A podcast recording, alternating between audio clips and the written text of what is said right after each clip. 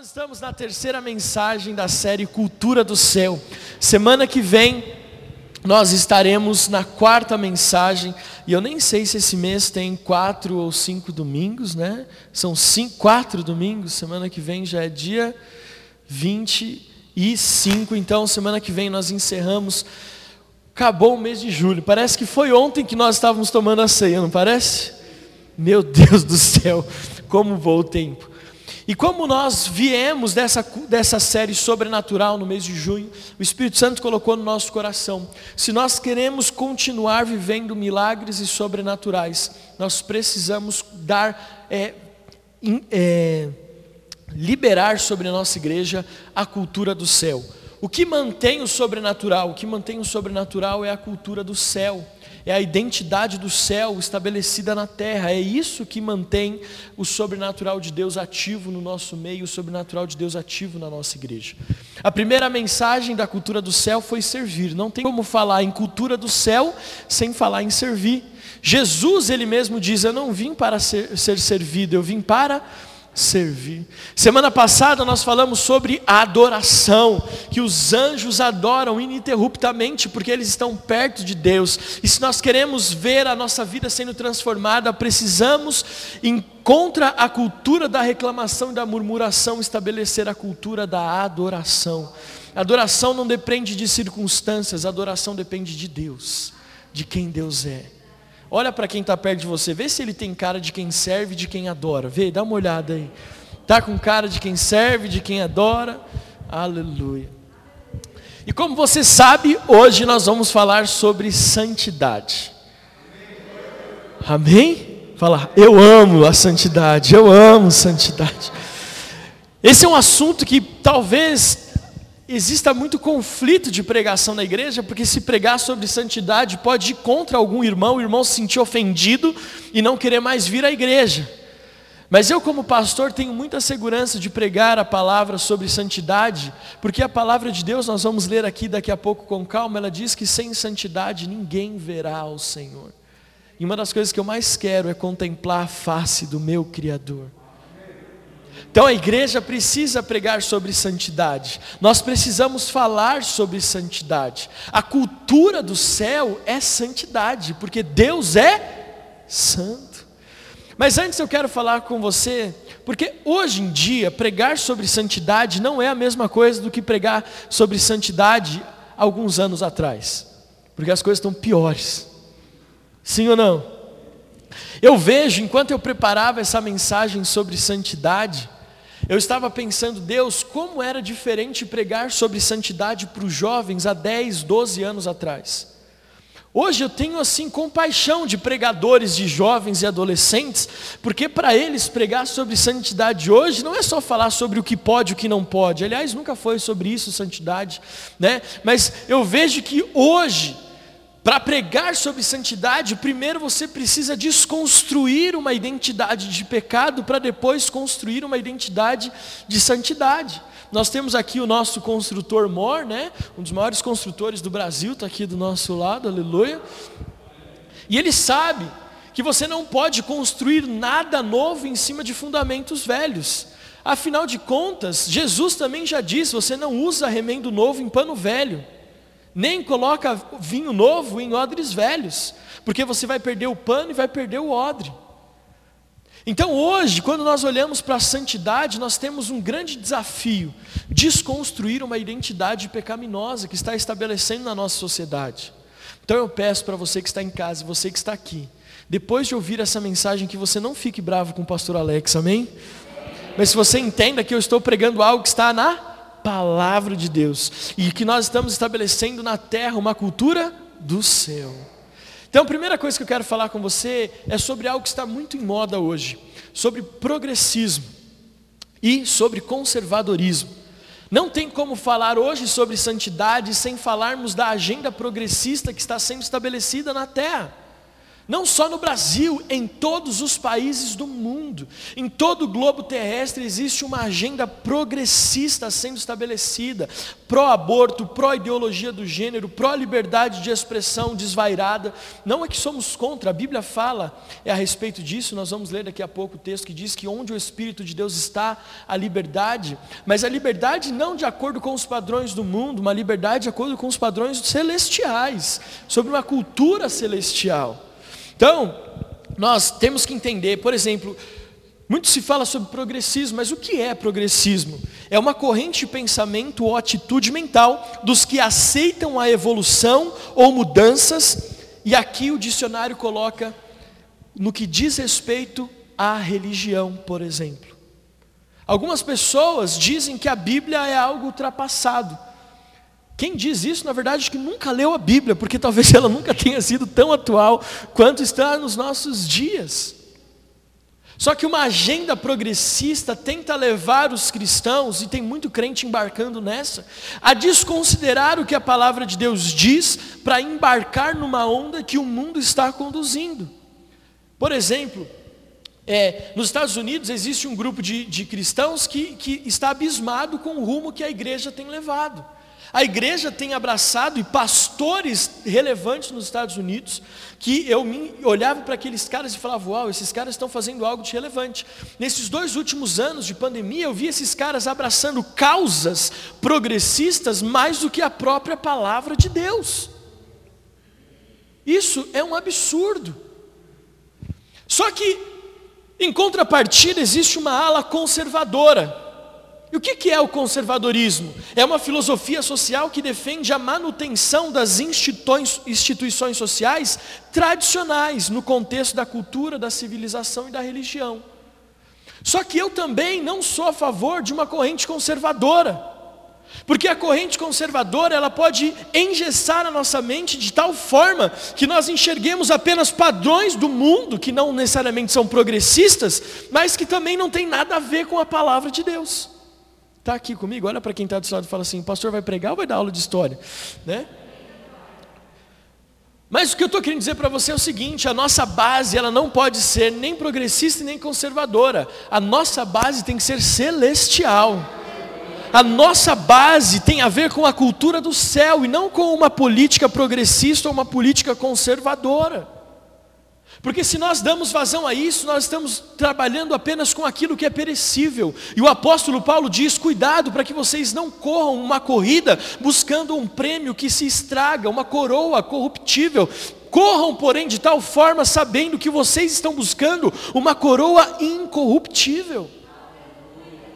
É por isso que João, lá no final, em Apocalipse, ele escreve: Foste fiel até o fim, e dar-te-ei a coroa da vida. Está aqui comigo? Então, se nós queremos estabelecer uma cultura do céu, nós precisamos falar sobre santidade. E para falar sobre santidade, eu tenho que entender que não é uma corrente progressista nem conservadora, mas tem que ser uma corrente celestial. Semana passada eu falei, nós somos embaixadores do céu, nós somos cidadãos dos céus, a nossa pátria não é da terra, então não somos moldados pelos padrões do mundo.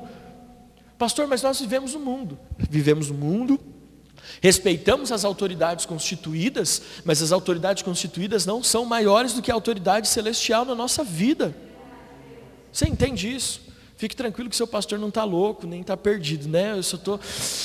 É que eu vejo que Deus está tão perto e a gente não pode viver os nossos, o fim dos nossos dias preocupados apenas com aquilo que perece, com uma cultura mundana, mas nós temos que procurar uma cultura celestial. Os conceitos em si, e eu olho para essa agenda progressista ou para essa agenda conservadora, eu vejo que esses conceitos, eles já nem refletem mais a questão da conduta humana. Eles estão refletindo uma cultura de ideologias políticas. As pessoas hoje estão fadadas a procurar uma corrente política. Ou eu sou de esquerda, eu sou de direita, ou eu sou progressista, eu sou conservador. E o sentido do processo, ele se perdeu no meio do caminho. Se nós olharmos para Jesus, eu amo isso, gente. Eu espero que você esteja aqui conectado, amém? Você está aqui prestando bastante atenção. Porque Jesus, se você for olhar para Jesus, ele era progressista, mas ele também era conservador. Se nós olharmos humanamente para Jesus e para o ministério nos, nos quatro evangelhos, ele diz: Eu não vim, olha só, eu não vim para abolir a lei, eu vim para aperfeiçoá-la. O cara que tem uma mente no mundo, ele fala, mas e aí, ele é progressista ou ele é conservador? Nenhum dos dois, ele é a cultura do céu, a visão de Jesus é celestial. Está aqui comigo? Está tá prestando atenção? É muito importante a gente entender isso. Então nós precisamos, Jesus estabeleceu o reino, ele virou as coisas de ponta cabeça, ao ponto é, das pessoas dizerem para Jesus: dura demais é a sua palavra. Sabe quando alguns discípulos, Jesus fala lá no Evangelho de João, se eu não me engano, que ele começa a falar que ele é o pão da vida e quem comer desse pão nunca mais terá fome. Alguns discípulos falaram: dura demais essa palavra, quem conseguirá resistir, quem conseguirá suportar? E viraram as costas para Jesus. E Jesus não estava falando de uma agenda mundana, de uma agenda humana, de uma agenda política, ele estava estabelecendo uma cultura do céu. Amém? Então, se nós queremos falar sobre santidade, primeiro nós precisamos desconstruir mentiras e narrativas que antes não eram tão difundidas e que hoje dominam as narrativas em redes sociais, nas universidades, no meio empresarial, nas rodas de conversa. O comercial que, do Burger King, ele é uma construção de uma narrativa no mercado empresarial. Está aqui comigo? Quando você olha para as universidades, quando você olha para tantos contextos sociais, quando você olha para as redes sociais, quando nós olhamos, querido, para isso, nós vemos que existe uma narrativa mundana dominando o coração de uma geração e nos tornando cada vez mais distantes de Deus. O ponto aqui não é a sua posição política, entenda isso, eu preciso afirmar, porque senão algumas pessoas estão pensando que eu estou falando sobre política. Eu não estou falando sobre Bolsonaro nem Lula, eu estou falando sobre uma cultura do céu, está claro isso aqui, amém? Eu estou falando sobre isso, eu estou falando sobre nós entendermos. Antigamente, você existiam essas coisas que eu vou falar aqui, mas não eram tão, tão difundidas e tão enraizadas no coração da sociedade como hoje. Por exemplo, quando você pegava uma jovem ou um jovem e falava que ele ia dormir na casa do namorado ou do namorado, isso era um absurdo. Tem uns irmãos aqui, que eu não vou citar nomes, mas são do tempo que não podia nem passar do portão para dentro. Tinha que namorar no portão. Né? Não vou citar nomes, mas eu, né? Uma coisa, nem se entregue, irmão. Você que está na sua casa, receba. Mas hoje a narrativa é diferente. Qual que é a narrativa? tem que dormir na casa do namorado. O pai cede o quarto. Existe uma liberdade que constrói uma cultura que não tem nada da cultura do céu. Outra cultura que, que é mundana, que é a ideologia de gênero, por exemplo. Nós precisamos, antes de falar sobre santidade, desconstruir um conceito que para uma geração mais nova é muito certo. Está aqui comigo? Quando nós olhamos, por exemplo, para questões do aborto, querido, hoje você precisa desconstruir a narrativa, parece que pensar contra essas coisas é errado. Você consegue ver da mesma forma que eu estou falando? Eu sei que dura essa palavra, mas ela vai fazer sentido. Outra coisa, corrupção. Hoje em dia parece que a corrupção, ela, ela a, a gente usa a expressão que ela é sistêmica né? A corrupção ela está enraizada. Se você não está ali é, dentro do sistema ou se você está no sistema, você tem que ser corrupto, senão não dá certo. Só que a gente não está falando apenas de esferas, querido, é políticas. A corrupção ela está dentro do ser humano quando ele tenta levar vantagem em tudo. Quando você vai declarar o imposto de renda, por exemplo, quando você recebe um troco a mais do que você deveria e você não avisa, isso é corrupção. Quando você é casado e a sua esposa não sabe onde você está gastando o dinheiro que você recebe. A corrupção não está no sistema apenas político lá em Brasília, muitas vezes ela está sendo instaurada dentro de nós, e nós nem percebemos. O adultério, o sexo livre, é, a autossuficiência, o orgulho, as questões que de forma sutil estão sendo estabelecidas na sociedade e nós estamos achando que isso é normal. Que nós estamos achando que isso faz parte, ah, o mundo precisa evoluir. Sim, mas o mundo precisa evoluir para se aproximar mais do que a palavra de Deus diz, não aquilo que o diabo quer estabelecer. Os valores se inverteram. O pecado hoje é visto como norma e a santidade como algo errado, como fora do padrão. Você percebe isso, independente da sua idade? Você consegue falar, pastor, eu vejo isso. Se você entende, fala, eu vejo. Querido, parece que a palavra de Deus e a cultura do céu, elas são vistas como algo que aprisiona, que limita. São propagadas como retrógradas, retrógradas, conservadoras, limitadoras.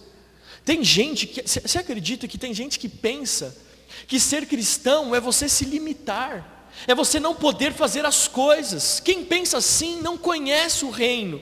E cristãos que pensam assim nunca foram ministrados pelo Espírito, porque a palavra de Deus diz: Ora, este Senhor é o Espírito, 2 Coríntios capítulo 7, vers, é, capítulo 3, versículos 17 e 18. Ora, este Senhor é o Espírito, e onde está o Espírito do Senhor? O que? Aí há liberdade.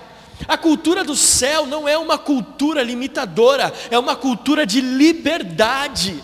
Eu sirvo a Jesus, eu sou mais livre do que qualquer pessoa do mundo acha que é.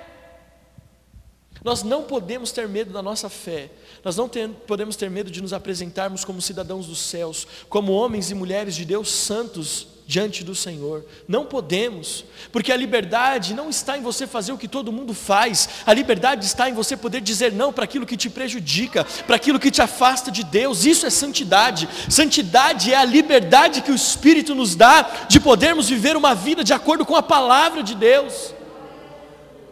Como pastor, querido, eu posso afirmar para você que as pessoas, elas acham que são livres, mas quando elas percebem a prisão que elas estão, sabem para quem elas correm? Para o pastor. Sabe para quem que o psicólogo corre quando está com dificuldade? Para o pastor. Sabe para quem o médico corre quando está com dificuldade? Para o pastor. Sabe o advogado para quem ele corre quando está com dificuldade? Para o pastor.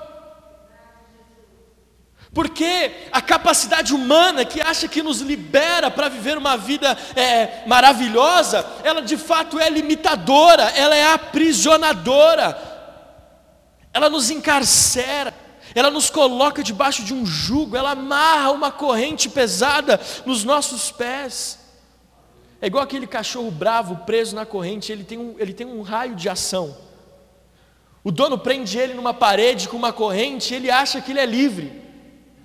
E ele corre para um lado, ele acha que é livre, mas chega uma hora que aquela corrente estica e ele é paralisado. É assim que a cultura do mundo tem é, é, dominado as pessoas. Ela dá uma falsa sensação de liberdade, mas quando você precisa de algo, você está limitado, você não consegue sair daquele raio de ação. Agora, quando nós entendemos a cultura celestial, quando nós entendemos que na santidade há liberdade, que na liberdade há santidade, nós somos livres de todas as amarras, de todas as algemas e podemos ir aonde o Espírito Santo nos levar. É por isso que Eclesiastes diz, Salomão fala: vá até onde o teu coração mandar e até onde os teus olhos alcançarem. Por que, que ele diz isso? Porque ele está falando para pessoas que estão libertas e que vivem em liberdade, que não estão aprisionadas em correntes, mas podem ir na liberdade do Senhor. Você pode aplaudir a Ele em nome de Jesus?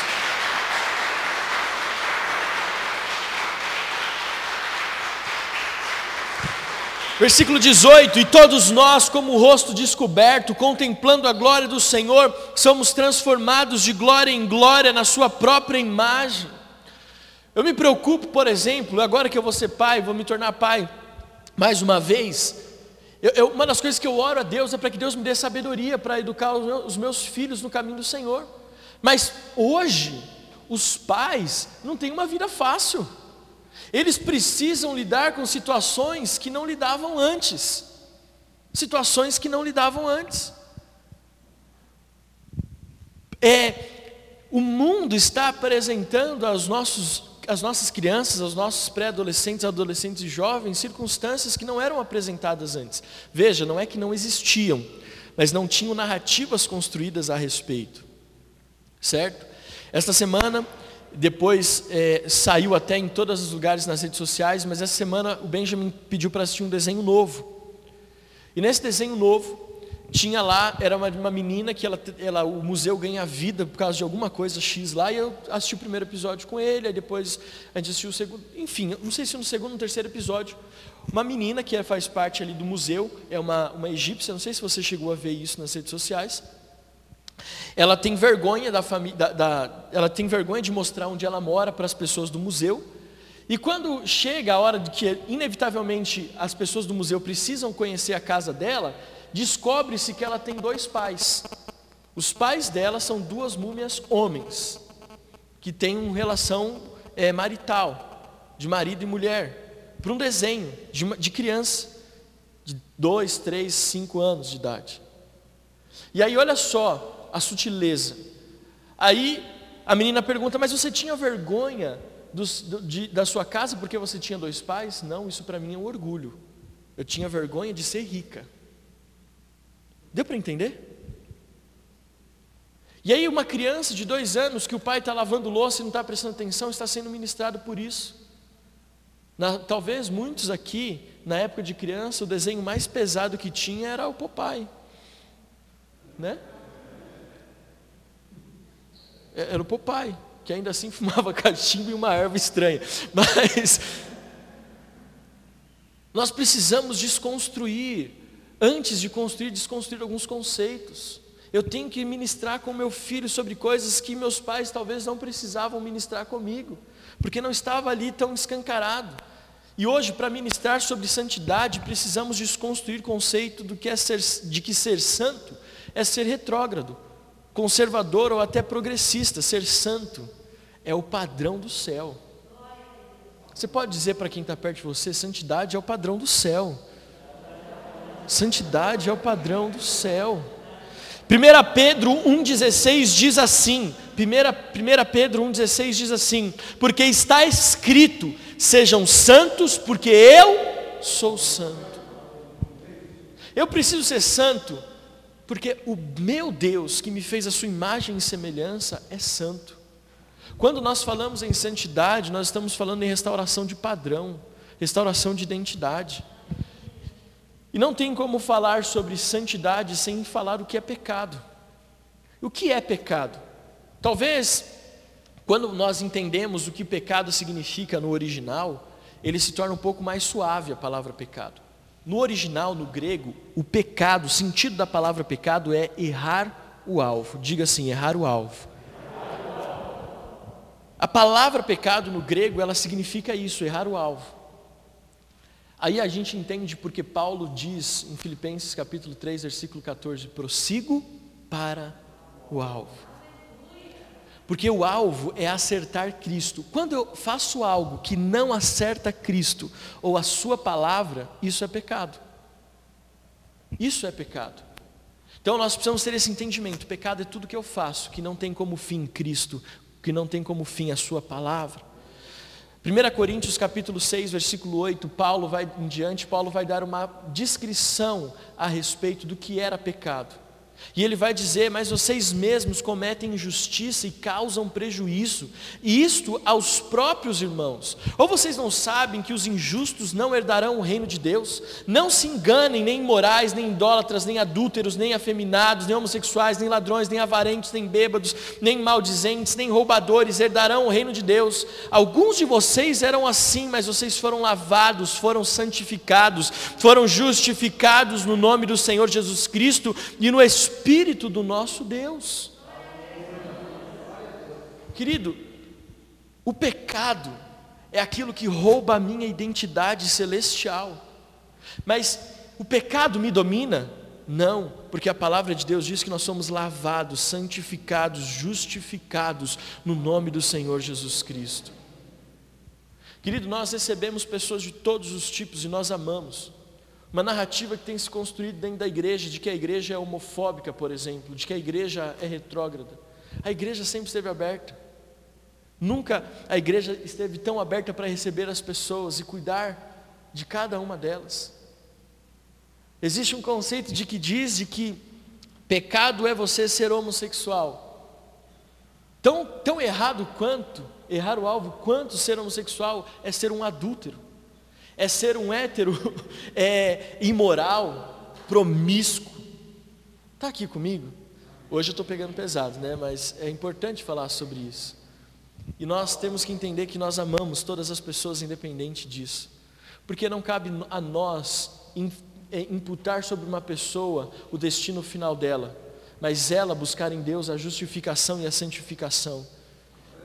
E em Cristo sermos transformados, em Cristo sermos lavados e remidos, e sermos convencidos por quem realmente Deus nos fez. Amém? Você que está em casa, receba essa palavra. Não é uma palavra de peso, nem de julgo, nem de acusação, mas é uma palavra de libertação e de mente do céu. Amém?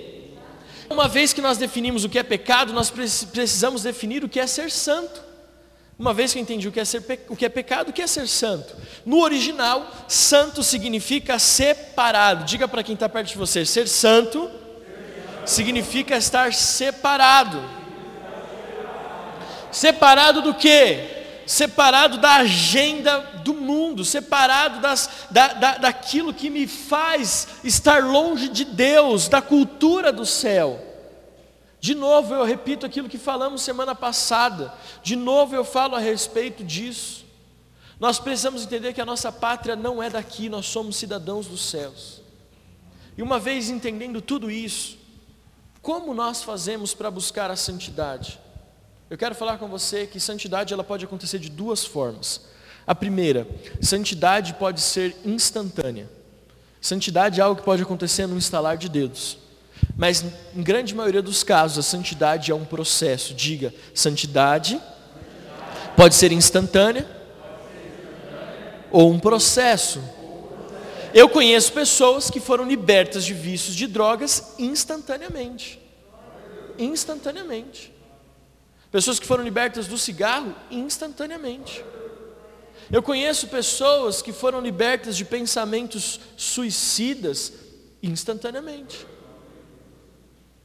Mas eu conheço pessoas que passaram pelo processo.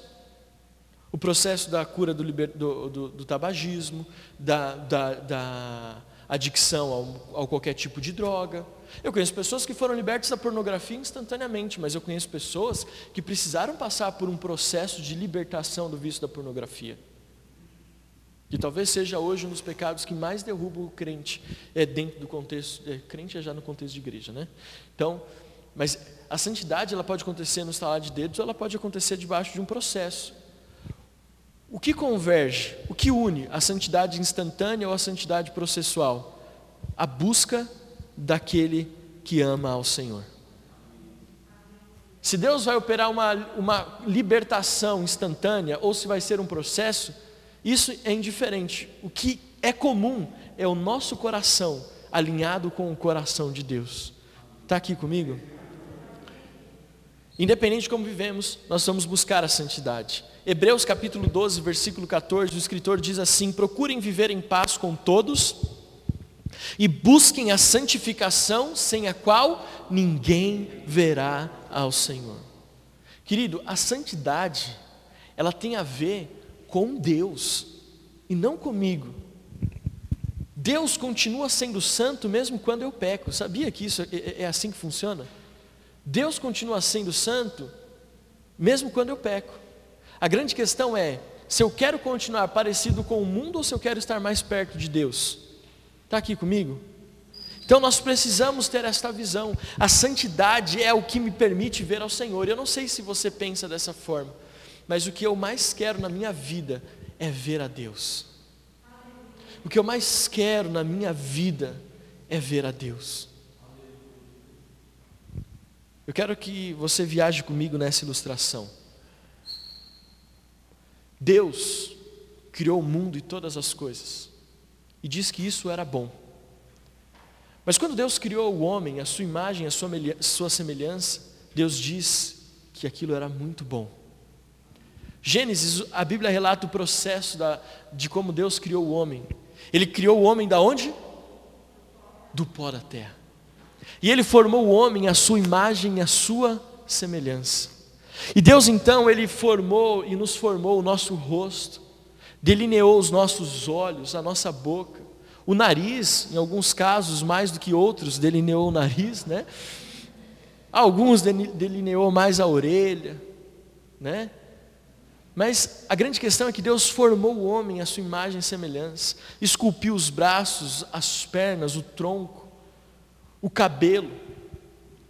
Mas a Bíblia diz que Deus não só fez somente isso, que Deus, depois de formar o homem à sua imagem à sua semelhança, Ele soprou o fôlego de vida sobre as nossas narinas.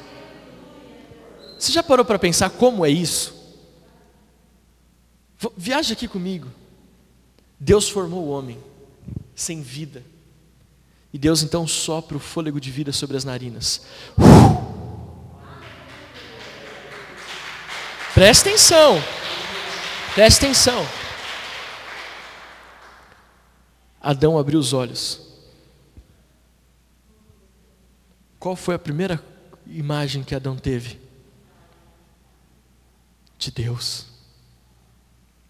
Quando Deus soprou o fôlego de vida, Adão abriu os olhos e contemplou a face de Deus. O que, que o diabo tenta fazer? Nos impedir de desfrutar daquilo que Adão desfrutou, que era o plano original de Deus. Gente, você consegue imaginar não tem preço. E o que é o pecado? O que é aquela lista de pecados que eu falei? Aquilo é o que nos impede de viver esta experiência. Deus não importa com um tipo de pecado. Eu não estou falando uma heresia. Deus se importa com o coração limpo. Deus não importa com que pecado nós estamos lidando. O que interessa para Deus é a santificação. Gente, isso muda tudo. Não importa para Deus se nós torcemos Corinthians. O que importa para Deus é que nós busquemos a santidade. Não importa para Deus se você adulterou, se você sonegou imposto, se você maltratou uma pessoa é, inferior, numa, que colocou ela numa posição inferior, para Deus importa se você está buscando a santidade. Está aqui comigo? Eu estou encerrando essa mensagem. E como nós estabelecemos a cultura da santidade? Primeiro, eu quero que você guarde algo no seu coração.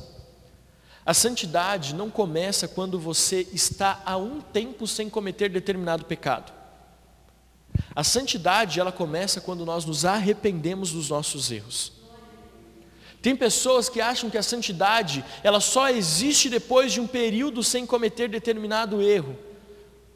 Não, aos olhos de Deus, a santidade começa quando nós nos arrependemos dos nossos pecados. Conta-se uma história de que uma pessoa chegou é, diante de Jesus, diante do Senhor, e falou: Pastor, é, Senhor, lembra de tal pecado? Não lembro. Como não? Eu pequei naquilo. E aquele outro, você lembra, Deus, daquele outro pecado? Não, não estou lembrado, não. E aquele outro, aquele outro foi forte, aquele outro lá, tá, o negócio foi feio. Pois é, não lembro. Porque em Isaías diz que Deus, quando nós nos arrependemos dos nossos erros, Ele lança os nossos pecados no mar do esquecimento e não faz mais menção deles. Deus não está interessado no pecado, Deus está interessado na santidade. Querido, vamos parar de nos preocupar se estamos fazendo certo ou errado, e vamos nos preocupar em parecer com Jesus, em viver a santidade, porque aí você vai perceber que a santidade domina e o pecado não tem mais efeito. Como nós estabelecemos uma cultura de santidade? Primeiro, aprendendo sobre Deus. Pode ficar de pé, nós já estamos encerrando. Como que nós estabelecemos uma cultura de santidade. Primeiro, nós precisamos aprender sobre Deus, porque se Deus é santo, nós precisamos aprender sobre, sobre santidade com Deus. Oséias capítulo 6, versículo 3: Conheçamos e prossigamos em conhecer o Senhor. Como o amanhecer, a sua vinda é certa, ele descerá sobre nós como a chuva, como a chuva fora de época que rega a terra. Conheçamos e prossigamos em conhecer o Senhor. Se nós queremos estabelecer a cultura de santidade, nós precisamos conhecer a Deus. Para de ficar rolando o TikTok, o Facebook, o Instagram, o YouTube, o Kawaii que chama. Para com isso. Busca conhecer ao Senhor. Leia a palavra de Deus. Pastor, o senhor está muito retrógrado, está muito conservador, está muito tradicional. Não! Eu só quero que nós desfrutemos de tudo que Deus liberou para nós. Meu Deus, tem tanta glória a ser revelada à igreja, tanto poder a ser confiado, autoridade, e nós às vezes perdemos tempo com aquilo que não traz nenhum benefício para a nossa vida espiritual. Aos nossos adolescentes que estão aqui, aos nossos jovens, busquem conhecer a Deus, busquem conhecer a Deus. Esquece, faz um jejum de rede social, abra mão dessas redes sociais, abra mão disso por um determinado período de tempo, consagre ao Senhor, e você vai ver que todas as outras coisas são supérfluas. Senhor, que o Senhor dê graça porque as pessoas continuem vindo à igreja depois dessa palavra, em nome de Jesus. Segundo, para que nós venhamos a buscar a santidade, a cultura da santidade, nós precisamos aprender sobre arrependimento. Eu preciso conhecer a Deus em primeiro lugar e depois eu preciso conhecer sobre arrependimento. Arrependimento não é remorso.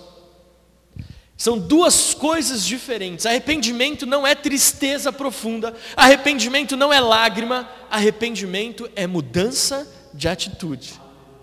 Isso é arrependimento. 1 João capítulo 1, versículo 8 e 9: Se dissermos que não temos pecado nenhum, a nós mesmos enganamos, e a verdade não está em nós. Porém, se confessarmos os nossos pecados, Ele é fiel e justo para nos perdoar os pecados e nos purificar de toda injustiça. Nós precisamos aprender sobre arrependimento pecado vai fazer parte da nossa vida, é inevitável que nós venhamos a, a, a, a não pecar. Talvez saindo daqui você vai pecar. Mas a cultura da santidade tem a ver com eu reconheço que errei o alvo e eu me arrependo dessa atitude e não cometo mais. Está entendendo? Para vivermos a santidade, nós precisamos aprender sobre arrependimento. Terceiro, se eu quero estabelecer a cultura da santidade, eu preciso aprender e perseverar nas disciplinas espirituais. A santidade não é algo que eu conquisto na força do braço. A santidade é um processo que eu aperfeiçoo à medida que eu leio a palavra, que eu oro, que eu jejuo e que eu adoro. Isso são as disciplinas espirituais. Em quarto e penúltimo, e assim que a, a, o Ministério de Louvor já vai poder subir aqui em nome de Jesus. Em quarto, se eu quero estabelecer a cultura do céu, da santidade, eu preciso fugir da aparência do mal. Tiago 4,7: Portanto, sujeitem-se a Deus, mas resistam ao diabo. E o que? E ele fugirá de vocês. Cheguem perto de Deus e ele se chegará a vocês. Limpem as mãos, pecadores, e vocês que são indecisos, purifiquem o coração. Não esteja onde você não deve estar. Eu pedi para você ficar de pé só para ter a, a, a sensação de que está acabando. Mas presta atenção. Presta atenção. Há um tempo atrás eu estava em casa. Domingo foi um dia maravilhoso. E nós batizamos muitos jovens da nossa igreja. Muitos jovens. Eu fiquei muito feliz. Porque muitos dos jovens que nós batizamos naquele domingo anterior, na segunda-feira era feriado. Então, domingo nós tivemos um grande batismo. E na segunda era feriado. Então você imagina como eu estava extasiado, porque eu estava descansando, relembrando a glória que tinha acontecido no dia anterior. E muitos jovens, muitos testemunhos fortes, jovens que foram libertos instantaneamente do vício de drogas, jovens que foram libertos é, de prisões imorais, enfim. Eu estava feliz da vida. Tocou meu telefone, logo pela manhã, 10, 10 e meia. E era mãe de um dos jovens que tinha batizado no dia anterior. E ela chorava, chorava. Pastor Alex, o meu filho foi preso. Sabe aquela hora que você dá aquela bugada? Eu estava eu tava dando glória a Deus porque ele tinha sido batizado horas antes. E num feriado onde eu pensei, agora eu vou descansar, agora eu se consagro. Eu estava ouvindo uma mãe chorando porque o filho estava preso. Toca eu trocar de roupa, ligar para um advogado, ir até a delegacia e ver ele atrás das grades, contar com a misericórdia da policial que estava ali naquele DP, para deixar o pastor entrar naquele lugar para conversar com o menino. Eu olhei nos olhos dele e eu chorei. Eu só fiz uma pergunta, falei, cara, você tava, foi batizado ontem. Por que, que você está do lado errado? Por que, que você está atrás das grades? E ele começou a chorar. Ele falou assim, pastor, eu estava no lugar errado, com as pessoas erradas. Eu fui batizado, eu estava feliz da vida, celebrei com a minha família. E aí uns amigos meus passaram, falou, oh, vamos lá embaixo ali, vamos, a galera tá lá, vamos lá dar um oi e tal. Ele falou, bom, a minha vida é nova, é uma realidade nova, não tem problema eu ir lá dar um oi. Quando ele chegou lá, uma das pessoas que estavam lá tinha roubado um carro. A polícia chegou, prendeu todo mundo que estava na roda por causa do carro roubado. E como ele já tinha passagem, ficou. Santidade dizem fugir da aparência do mal. Não tem como falar de outro jeito. Estar no lugar errado com as pessoas erradas vai dar problema. Ah, então a gente tem que se isolar? Não. A Bíblia fala o seguinte no Salmos capítulo 1. Bem-aventurado é aquele que não anda no conselho dos ímpios, nem detém no caminho dos pecadores, nem se assenta à roda dos escarnecedores. O que, que o salmista está dizendo? Está dizendo o seguinte: olha, para o judeu, se assentar é quando você vai compartilhar algo. O judeu, ele leva muito a sério a mesa. Não é à toa que Jesus, nos evangelhos, constantemente estava onde? À mesa. Porque era o lugar onde ele compartilhava. Quando o salmista diz que nós não podemos nos assentar é, é, com os escarnecedores, nem nos deter no caminho dos pecadores, está falando o seguinte: cuidado para que você não esteja aonde você não deve estar, se aliançando com pessoas que você não deve se aliançar. Quando a sua mãe diz para você, me diga com quem andas, que te direi quem és. É bíblico isso, viu? Vigia na terra. E se eu preciso fugir da aparência do mal, o contrário e o último é verdade. Eu preciso me relacionar com pessoas que amam a Deus. A santidade tem a ver com as pessoas que eu trago para perto. Traga para perto de você pessoas que amam a Deus. Eu quero que você feche seus olhos e eu quero que nós possamos buscar aquilo que Deus tem reservado para nós. Quando Acã, lá em Josué, quando Acã ele rouba os despojos da nação que Deus pediu para que ninguém tocasse em nada, Israel então avança e Acã ele vislumbra com aqueles despojos e ele leva para a tenda dele, e ele esconde aquilo, e a nação de Israel, então, comandada por Josué, ela começa a perder a sua batalha. E Deus então fala: Josué, vocês estão perdendo porque existe o pecado no meio do povo de Israel. Tocaram em algo que eu pedi para não tocar, roubaram algo que não pedi para não tocar. E Deus então diz para Josué: santifiquem-se hoje, pois amanhã farei maravilhas no meio de vós. O bom de servir a Deus e falar sobre santidade é porque santidade tem recompensa. A Bíblia fala que o salário do pecado é a morte, mas o dom gratuito de Deus é a vida. A santidade traz a vida. Feche teus olhos, põe a mão no teu coração. Eu não quero pedir para que você se manifeste nem nada disso, mas eu quero que você faça uma oração. Eu quero que você comece a pedir, Deus, eu quero viver essa cultura da santidade. Não porque o pastor pediu, mas é porque a cultura da santidade tem a ver com a identidade celestial, tem a ver com a agenda do céu, tem a ver em ser parecido com o Senhor que me criou e que me fez a sua imagem e semelhança. Querido, e agora com seus olhos fechados e a mão no teu coração, que você comece a pedir, Senhor, me dá esta unção, Deus, me dá esta coragem, esta ousadia de abandonar práticas pecaminosas, de abandonar a prática de errar, errar, o alvo e estabelecer a cultura do céu na minha vida, que é da santidade.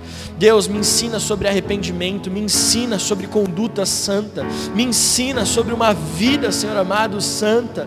Deus, estabelece a cultura da santidade na minha vida. Querido, nós vamos ter um tempo breve de adoração. E eu quero dar para você esse tempo de você buscar em Deus essa cultura da santidade. Que você possa buscar em Deus não a cultura do mundo, mas a cultura do céu, que é a cultura da santidade, em nome de Jesus. Senhor, vem sobre nós, vem sobre nós, Senhor, vem sobre nós. Aleluia.